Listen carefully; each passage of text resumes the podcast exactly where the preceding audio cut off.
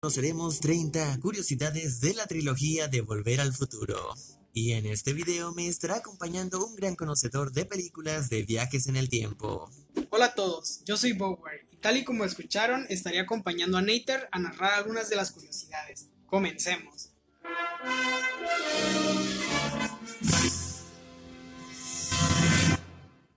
La primera película se estrenó hace ya 35 años. Fue dirigida por Robert Zemeckis, el mismo director de Quien engañó a Roger Rabbit, Forrest Gump y El náufrago. Con un presupuesto de apenas 19 millones, logró recaudar más de 390 millones, siendo un rotundo éxito en taquilla para ese entonces. La idea de la película fue llevada a varios estudios conocidos, sin embargo, estos no terminaban de quedar convencidos con la idea, y les decían cosas como estas.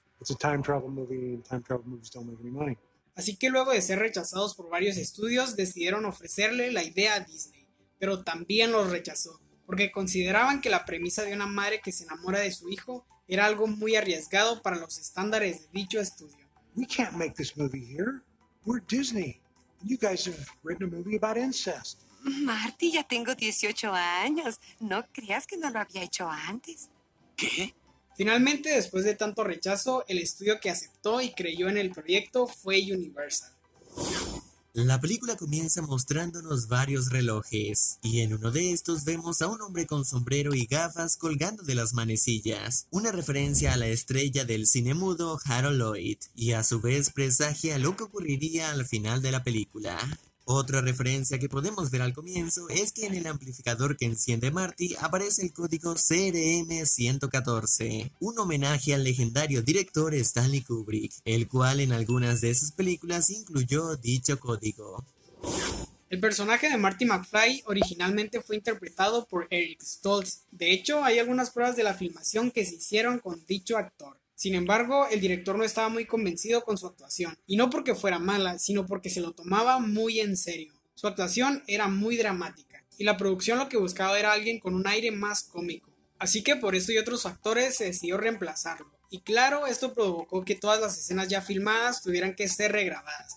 Ahora con la participación de Michael J. Fox, aunque según el actor que interpretó a Biff, la toma que vemos de un puño golpeando a su personaje es de hecho la escena original. Esto quiere decir que el brazo que vemos es de Eric Stoltz. I think I, it's my belief that Eric Stoltz's fist punches me in the 50s cafe because I do not think that we reshot that because it was a close up of me. El vehículo del Doc es un DeLorean. Los desarrolladores decidieron esto simplemente por el hecho de que este tenía puertas que se levantaban y podía dar la ilusión de parecerse a una nave espacial. No es un avión. Miren. Historias espaciales. También en un documental nos cuentan que alguien trató de convencer al guionista de cambiar el DeLorean por un Ford Mustang. Le ofrecieron 75 mil dólares por solo hacer este cambio, a lo que él respondió lo siguiente. And I looked this guy straight in the eye and I said, Richard, Doc Brown doesn't drive a Mustang. Cuando Marty llega a 1955, se estrella con la granja de un señor llamado Peabody, que a su vez tiene un hijo llamado Sherman. Dichos personajes homenajean a Peabody y Sherman, personajes que aparecieron por primera vez en 1959. Ellos viajaban en el tiempo de distintas épocas, que por cierto en el 2014 DreamWorks Animation les hizo una adaptación. Cuando el Doc va a realizar el experimento en medio de la plaza, llega un policía que le pide un permiso. ¿Tiene permiso para usarlo? Claro que sí. Obviamente el Doc no tiene ninguna licencia, pero aún así saca algo de su billetera que no se alcanza a ver en la toma. En una escena eliminada nos enteramos que el Doc lo que hizo fue sobornar al policía y le da un billete de 50 dólares, bastante dinero para ese entonces, por lo que sí, es un muy buen soborno. Mientras filmaban la escena del estacionamiento, como recordarán, había una parte en la que Marty tenía que beber una botella de licor y escupirla. Se suponía que dicha botella estaría llena de agua, para que los actores no tuvieran que beber realmente alcohol. Sin embargo, la producción decidió hacerle una pequeña broma a Michael J. Fox, quien pensaba que solo iba a tomar agua, pero para su sorpresa, no lo era.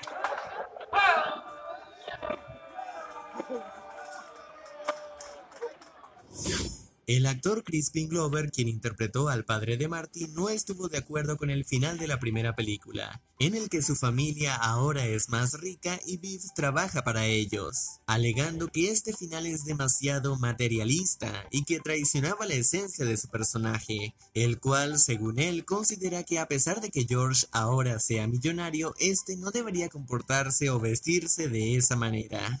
Dichas opiniones, por supuesto, no fueron muy bien recibidas por el guionista Bob Gale, con quien más tarde tendría una fuerte discusión, pero de eso hablaremos más adelante.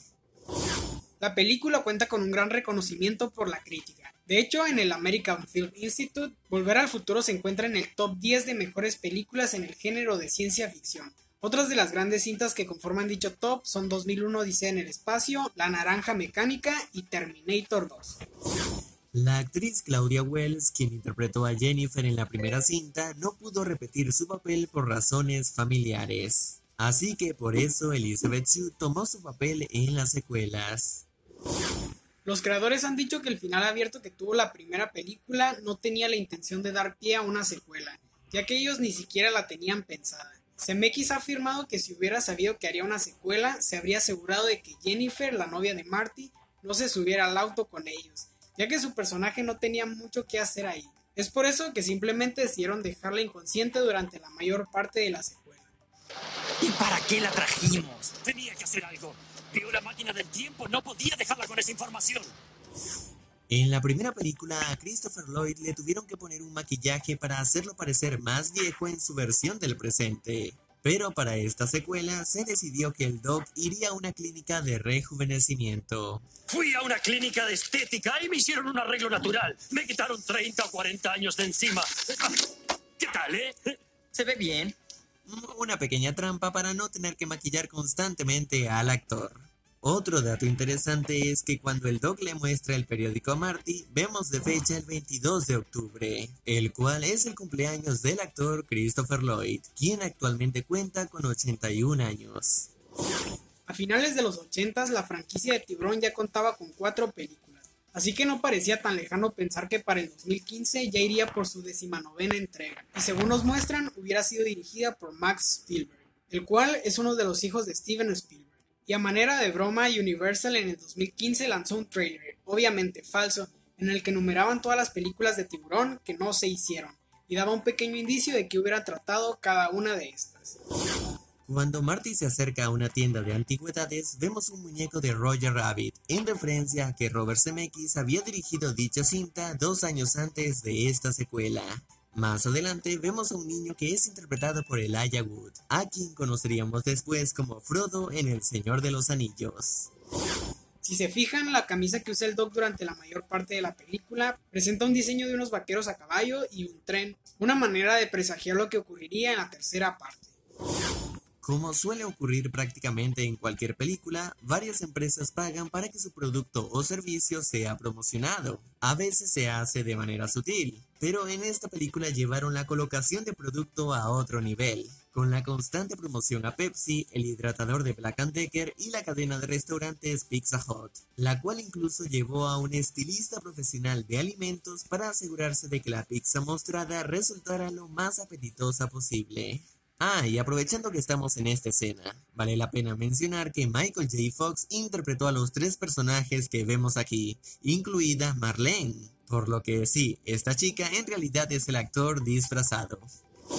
Como sabrán, muchas de las cosas que vemos en el futuro de la película no terminaron coincidiendo con nuestro mundo real, así que en el 2015 Universal estrenó un cortometraje con el actor Christopher Lloyd, repitiendo su papel de Doc, y esta vez diciendo que viene del año 2045, y cuenta que debido a estos inventos como la comida hidratada, la tabla flotante y otros dispositivos causarían que la humanidad tuviera sobrepeso masivo, además de generar un holocausto nuclear que acabaría con gran parte de la Tierra. Así que viaja en el tiempo para evitar que se creen dichos artefactos y así salvar a la humanidad. Por lo que esto explica por qué nuestro mundo no coincide con el que la cinta nos mostró. Crispin Glover no logró llegar a un acuerdo con el estudio para repetir su papel. Según el guionista Bob Gale, el actor estaba pidiendo un aumento de salario exagerado, además de tener la autoridad de aprobar o no el guion de la cinta. Esto para evitar disgustos con el final de su personaje, tal y como ocurrió en la primera parte. Sin embargo, estas solicitudes fueron negadas, de manera que contrataron a otro actor y le pusieron prótesis en la cara para parecerse a Crispin Glover. Es por eso que en la mayoría de las escenas en las que aparece el padre de Marty, lo vemos de espalda, desenfocado o muy lejos de la cámara. Esto para ocultar que se trataba de otro actor aunque también hubo una polémica, y es que en algunas escenas el estudio reutilizó partes de la primera entrega, en donde aparecía Crispin Glover. Por lo que debido a eso, el actor demandó a Universal por haber reutilizado escenas sin su permiso, y sobre todo sin recibir ningún pago a cambio. Así que al final el estudio le tuvo que pagar una compensación al actor para que los problemas legales no se hicieran más grandes. Esta secuela, al igual que la primera, cuenta con varias escenas eliminadas. La mayoría no tiene mucha importancia, pero hay una en particular que resulta interesante, ya que maneja una paradoja. Es una escena en la que el viejo Biff se desvanece después de volver del pasado. Según la página oficial de Volver al Futuro, la razón de esto es que como Biff le entregó el almanaque a su versión del pasado, esto alteró su propio futuro, haciendo que éste dejara de existir, un poco parecido a lo que ocurría con Marty en la primera película cuando éste interfirió en el enamoramiento de sus padres. Pero bueno, al final decidieron cortar la escena, porque la mayoría de la audiencia de prueba no la entendió. Bien, ahora llegamos a la tercera cinta, en donde el Doc decide que Marty utilice el DeLorean en un área completamente abierta, para así evitar que éste se estrelle contra un árbol. No querrás estrellarte en algún árbol que tal vez existió en el pasado. Lo cual nos recuerda a lo que ocurrió con Marty y el pino en la primera cinta. Evento que por cierto provocó que el centro comercial cambiara de nombre. Cuando Marty se pone su ropa de vaquero, este menciona a Clint Eastwood, pero el Doc no lo conoce. Ni Clint Eastwood usaría algo así. ¿Clint qué? Esto debido a que en 1955 Eastwood todavía no era tan conocido. Sin embargo, sí había comenzado a actuar. Y es por esto que Marty señala estas dos películas, en las cuales dicho actor participó al comienzo de su carrera. En la escena en la que Buford está colgando a Marty, el actor Michael J. Fox calculó mal la posición de su mano y eso provocó que se estuviera ahorcando realmente por unos instantes. Hasta llegó a perder el conocimiento por un momento. Esto lo contó el propio actor en su libro Lucky Man.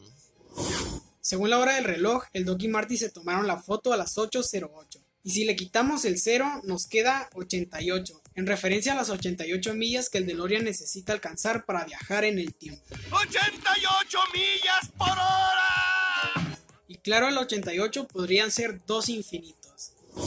Hay algunos eventos que se repiten en cada una de las películas. Por ejemplo, en las tres cintas, Marty en algún momento termina inconsciente, para luego despertar en una cama y decir, mamá, ¿eres tú? Mamá, ¿Eres tú? Mamá, ¿eres tú? Mamá, ¿eres tú? Ya que en las tres ocasiones la voz que escucha es la del personaje de Elia Thompson. Y esta siempre termina frotándole la cara y diciéndole la cantidad de horas que estuvo inconsciente. Estuviste dormido casi nueve horas. Has dormido por casi dos horas. Ha estado durmiendo por casi seis horas. Marty logra protegerse del disparo al ponerse un objeto metálico debajo de su ropa. Esto mismo hizo Clint Eastwood en la película por un puñado de dólares. Cinta que por cierto Biff estaba viendo en Volver al Futuro 2. El pañuelo que lleva puesto el Doc cuando está en el viejo este se trata de la misma camisa que usó en la película anterior, ya que recordemos que con dicha camisa fue que él llegó al viejo este, solo que se la quitó y la usó como pañuelo para no desentonar con la época. Al final de la cinta, cuando el Doc le presenta a sus hijos a Marty, vemos que uno de estos está haciendo caras y gestos extraños. Esto se debe a que el joven actor tenía ganas de ir al baño al momento de realizar dicha escena y estaba tratando de indicárselos a sus cuidadores. Al parecer los editores no se dieron cuenta de esto, hasta que fue demasiado tarde como para repetir la escena, por lo que se terminó quedando en la cinta. En el año 2015, los actores volvieron a interpretar sus papeles en el show de Jimmy Kimmel en donde reaccionaban a algunas cosas de la actualidad.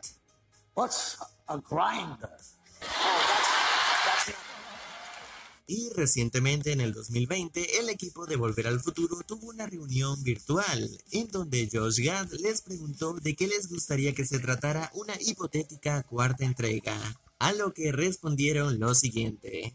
It would have to be that Doc and Marty find out that we're thinking about making another Back to the Future movie.